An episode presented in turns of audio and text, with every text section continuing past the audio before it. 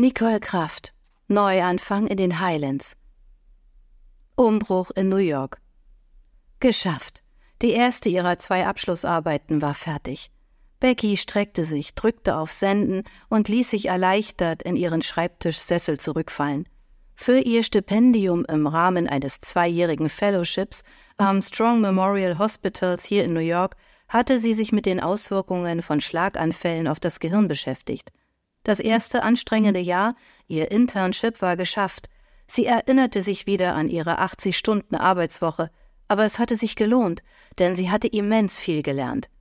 Die Scrubs überstreifen und, wie Dr. Douglas Ross, alias George Clooney im Emergency Room um Leben kämpfen. Viele Medizinstudenten hegten diesen Traum. Becky hatte ihn sich erfüllt und arbeitete nun im Fachgebiet Neurologie. Aber diese Schreibtischarbeit ist gar nicht meins. Sie ließ die Schultern kreisen, massierte sanft ihren Nacken. Piep! Eine E-Mail traf ein, und Becky öffnete den Newsletter mit Fortbildungen für Mediziner. Neugierig scrollte sie durch die Seite und blieb bei einer Fortbildung in einem Monat in Schottland hängen. Das wär's. Bildromantische Bilder von der Insel tauchten vor ihr auf, und sie verlor sich in Gedanken, während sie ihr Spiegelbild in der Scheibe betrachtete. Kurz nach ihrem 29. Geburtstag, vor zwei Monaten, hatte sie sich ihre braunen, schulterlangen Haare auf Anraten von Lynn, ihrer Freundin und Mitbewohnerin, stufig schneiden lassen, so dass sie schön lockig fielen. Dazu besaß sie nun blonde Strähnen. Vor ihr erstreckte sich die atemberaubende Skyline von New York, die wie ein Meisterwerk aussah. Die vielen Lichter in den Fenstern der Hochhäuser erinnerten an kleine Laternen und gaben der Szenerie eine warme und gemütliche Atmosphäre. Becky konnte die American Copper Buildings mühelos erkennen, zwei Wolkenkratzer, die in der Mitte miteinander verbunden waren und so an ein Haar erinnerten. Bei dem Anblick wanderten ihre Gedanken zurück zu den schottischen Highlands und der E-Mail. Ihr Blick schweifte weiter zur 432 Park Avenue, eines der höchsten Gebäude in New York und wegen seines streichholzähnlichen Aussehens als Matchstick Building bezeichnet. Das hatte Lynn ihr kurz nach ihrem Einzug erzählt. Sie beide hatten sich in der Klinik kennengelernt, wo sie auf verschiedenen Abteilungen als Assistenzärztinnen arbeiteten und zu Fachärztinnen ausgebildet wurden. Und so kam es, dass Lynn als einheimische New Yorkerin meinte, Hey Becky, du als gebürtige Berlinerin wirst dich hier ja schlecht auskennen, aber ich mache gerne eine kleine Tour mit dir. Was hältst du davon? So begann ihre Freundschaft, und Lynn bot Becky ein Zimmer in ihrer Zweier-WG an. Lynn konnte es mit den besten Touristenführern der Stadt aufnehmen. Becky liebte die gemeinsamen Shopping-Nachmittage mit ihr, denn sie war außerdem eine Style-Expertin. Eigentlich hätte sie Modedesign studieren sollen und nicht Medizin. Wenn Becky Bilder an ihre Freundinnen in Deutschland schickte, erkannten diese sie kaum wieder. Becky genoss es, wenn sich Lynn Zeit für ihr Make-up und eine Stilberatung nahm. So gelang es Becky, ihrem alten und langweiligen Streber-Ich zu entkommen, wie sie sich selbst oft bezeichnet hatte. Mode war ihr nie wichtig gewesen. Sie fühlte sich auch zu dick dafür. Für sie zählten gute Noten und bequeme Kleidung. Sie hatte schon zu Grundschulzeiten als Streberin gegolten. Aber Lynn hatte das perfekte Händchen für Farben und Formen, und Becky genoss die Freiheit, ausprobieren zu können, was sie wollte, denn in New York kannte sie ja niemand. Diese Modeexperimente hätte sie sich in Berlin nie zugetraut.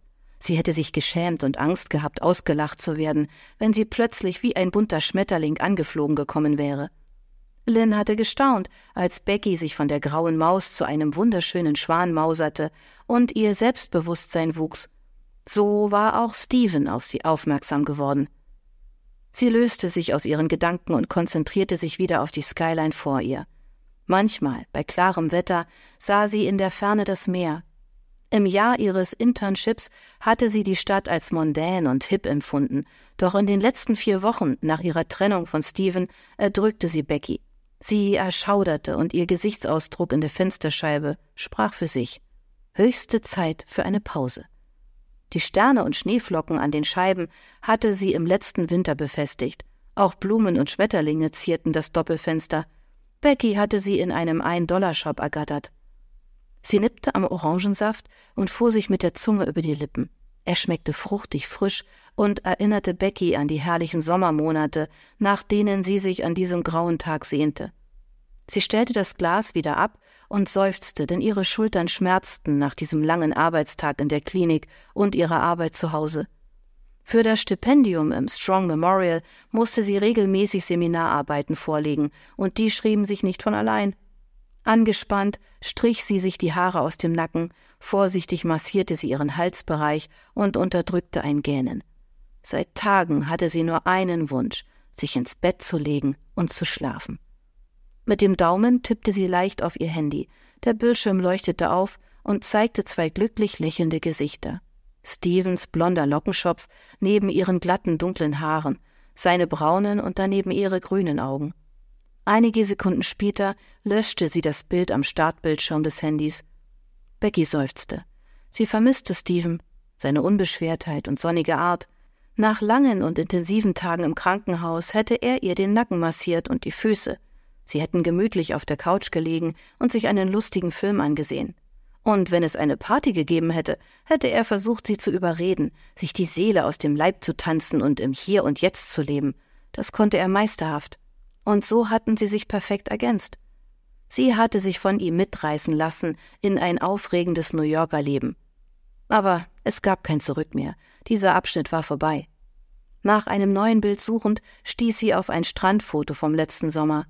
Steven, braungebrannt mit seinem Sunnyboy-Lächeln, bei dem alle Frauen weiche Knie bekamen, kauerte hinter ihr und massierte ihren Nacken. Beckys Mund verzog sich. Damals war ihre Welt in Ordnung gewesen. Traurigkeit stieg in ihr hoch. Steven hatte sich nicht mehr bei ihr gemeldet. Ihr Magen zog sich zusammen. Becky sah sich wieder in seiner Wohnung und roch diesen fremden Duft nach Rosen. Dieser Stich in ihrem Herzen tat weh. Ihre Augen wurden feucht und sie schluchzte. Tränen kullerten über ihre Wangen. Das Gefühl, ausgenutzt worden zu sein, ließ ihren Atem stocken. Scham durchflutete sie, und sie schnappte nach Luft. Bags, wo ist mein Föhn? Ich kann ihn nicht finden. Lynn tauchte im Türrahmen auf und hielt abrupt inne. Becky erschrak und suchte verzweifelt ein Taschentuch. Nach Fassung ringend wandte sie sich ab. Ich hab dich gar nicht gehört. Hey, was ist denn los? fragte Lynn mit sanfter Stimme. Ach nichts, ich hab nur Bilder von Steven gefunden. Becky schneuzte sich in ihr Taschentuch und trocknete ihre Tränen. Von Steven? Lynn zog ihre Augenbrauen hoch. Ja, ich hab sie gelöscht. Ihre beste Freundin schmunzelte leicht und nahm Becky in die Arme. Nach vier Wochen wurde das aber höchste Zeit, Süße. Ach, Lynn, es tut noch immer so weh. Sie verzog das Gesicht und blickte sie ratsuchend an. Ich mochte ihn, und wir sind auch gut miteinander klargekommen. Ich sage jetzt nicht, was ich denke. Lynn hob mahnend ihre Augenbrauen. Was? Dass Steven offenkundig schnell weitergezogen ist? Becky fühlte sich elend. Mhm. Ich bin in dieser Hinsicht doch eher europäisch und nicht amerikanisch veranlagt. So schnell nach einer Trennung kann ich nicht gleich zum nächsten übergehen. Becky löste sich aus Lynns Umarmung. Sie verschränkte ihre Hände vor ihrer Brust und atmete aus. Ach, Süße. Steven war ein entzückender Zeitvertreib, aber er war nicht dein Traumprinz. Was hattet ihr denn schon gemeinsam? Partys, Konzerte und ein wenig Romantik und dann wieder Partys und Konzerte. Mehr hättest du mit Steven nie haben können. Lynn legte eine Hand auf Beckys Arm. Du bist schrecklich im Trostspenden, Lynn, weißt du das? Verletzt wandte Becky sich ab und schluchzte erneut. Ich bin nur realistisch und sage dir die Wahrheit. Sanft drückte Lynn ihr einen Kuss auf die Stirn, griff dann zu einem weiteren Taschentuch und reichte es ihr. Ja, ja, und du hast heute früh die Weisheit mit deinem Müsli gegessen. Becky strich sich seufzend mit den Händen über das Gesicht. So, ich hole uns beiden hübschen Kaffee und dann sagst du mir, was ihr sonst gemeinsam hattet. Lynn stand auf und kam kurz darauf mit zwei Tassen zurück. Hier, der wird dir gut tun. Eine davon stellte sie vorsichtig auf dem Schreibtisch ab. Wir finden eine Lösung für dein Dilemma. Mit Schwung setzte sie sich auf das Bett. Danke. Becky sog den Duft ein, den der frische Kaffee verströmte. Vermutlich hast du recht. Ich hatte mich mit Steven in etwas verrannt. Nachdem wir auf Mike und Jills romantischer Hochzeit waren, dachte ich, wir würden einmal heiraten. Und ja, Lynn, du hast leicht reden. Eine Lösung für meine Männerprobleme wäre, das Ufer zu wechseln. Becky spielte mit dem Höhenversteller ihres Schreibtischsessels. Ha, Du bist ja witzig. Hattest du schon einmal was mit einer Frau? Lynn hustete und klopfte sich auf die Brust, da sie sich am Kaffee verschluckt hatte.